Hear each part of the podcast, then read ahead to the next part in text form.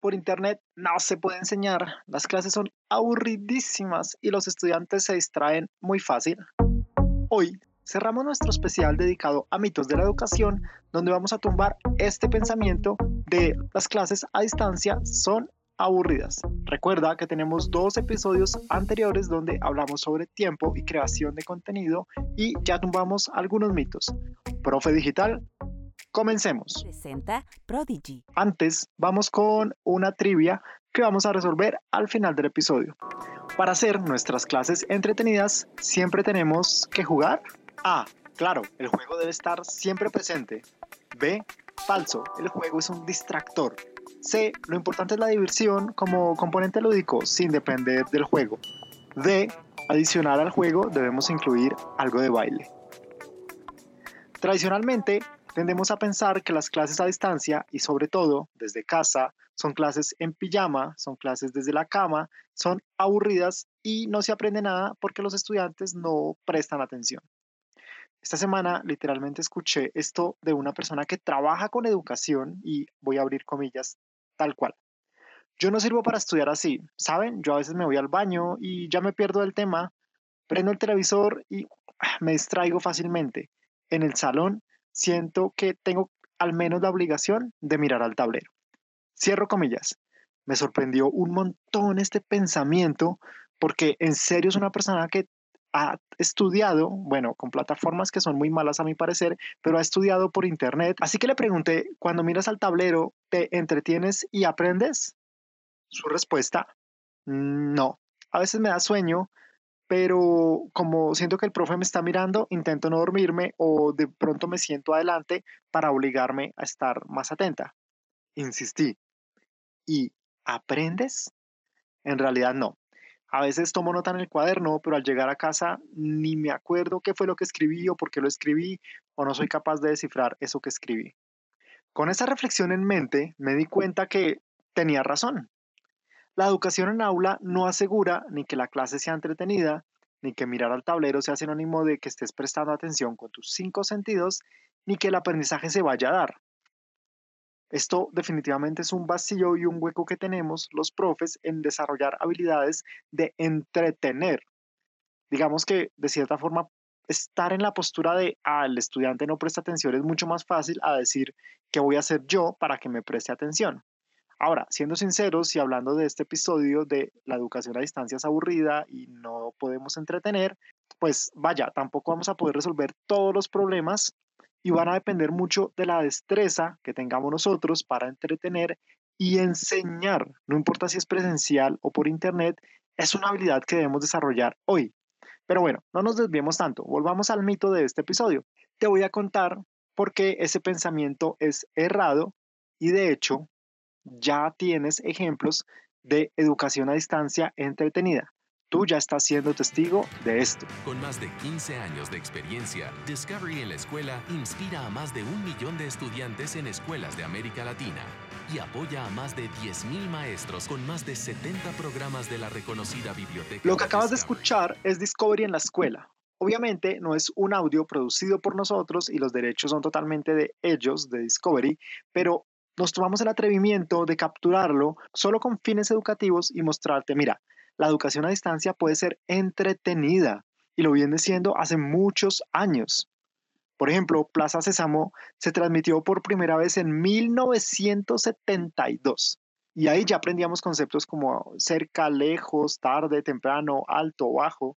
La casa de Mickey Mouse, que incluso he visto unos episodios que enseñan en inglés con las mouse herramientas, tienen ciertos componentes lúdicos, pedagógicos, que enseñan a través de la diversión ¿Y sabes cuál es la clave? La interacción por parte del estudiante. Hablamos de dos componentes aquí, la interacción y el entretenimiento. Esto hace parte de la habilidad del profe para motivar y entretener, logrando que el estudiante participe activamente. Cuando tú estás viendo Plaza Sésamo y te dicen dónde queda arriba, dónde está abajo, dónde es el centro, dónde es la derecha, la izquierda, levanta la mano. Si bien no hay un feedback de parte del profesor, se crea esto que llamamos constructivismo.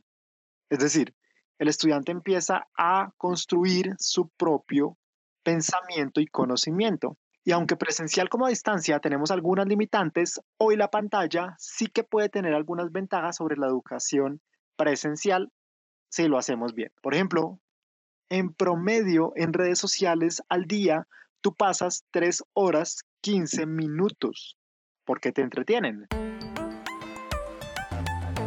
La educación a distancia ha evolucionado como todo en esta vida, como el ser humano, y en Internet tenemos más herramientas para hacer clases entretenidas. Tenemos la opción de crear videos explicativos que pueden incluir trivias, como estas que escuchas en nuestro podcast. Puedes incluir sonidos con algo de ambientación. Puedes incluir carreras de observación, donde puedes tener retos y competencias con los estudiantes.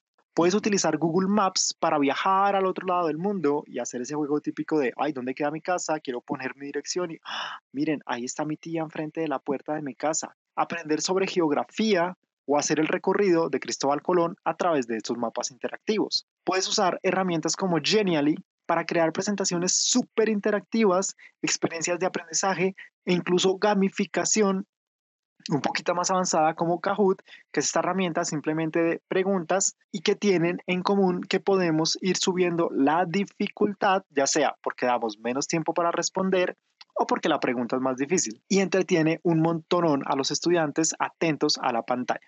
Ahora, ¿aprender a manejar estas herramientas va a hacer tus clases más entretenidas? No y sí. Te van a dar más herramientas, te van a dar este, esta oportunidad de explorar de tener nuevos recursos, pero hay que combinarlas bien.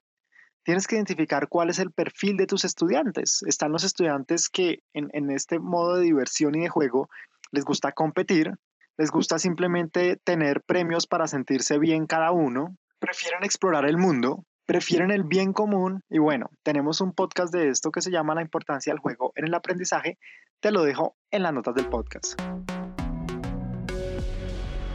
Obviamente, en nuestro grupo de apoyo a profes digitales, te enseñamos un poquito a hacer simple el conocimiento de estas herramientas, cómo aprovecharlas al máximo y cómo usarlas bien. Así que ya sabes, allí te esperamos. Y aunque ya sabemos que la educación a distancia se viene dando y que el mito en realidad es eso, es una mentira que nos creemos, vamos a hablar sobre qué hace una clase entretenida y desligarlo del el juego. ¿Por qué? profundicemos un poco. Sé que cuando planeas una clase dices, ay, quiero que mis estudiantes compitan, quiero que mis estudiantes jueguen. Chicos y chicas, hoy vamos a jugar, vamos a incluir dinámicas grupales y se van a organizar, van a tener una barra y van a tener un nombre el equipo. A veces esto es tan repetitivo que ya no genera el mismo impacto en nuestros estudiantes. La educación a distancia nos abre la posibilidad de incluir dinámicas individuales donde cada estudiante puede aprender en casa a su ritmo y a su gusto, como cuando ves Netflix.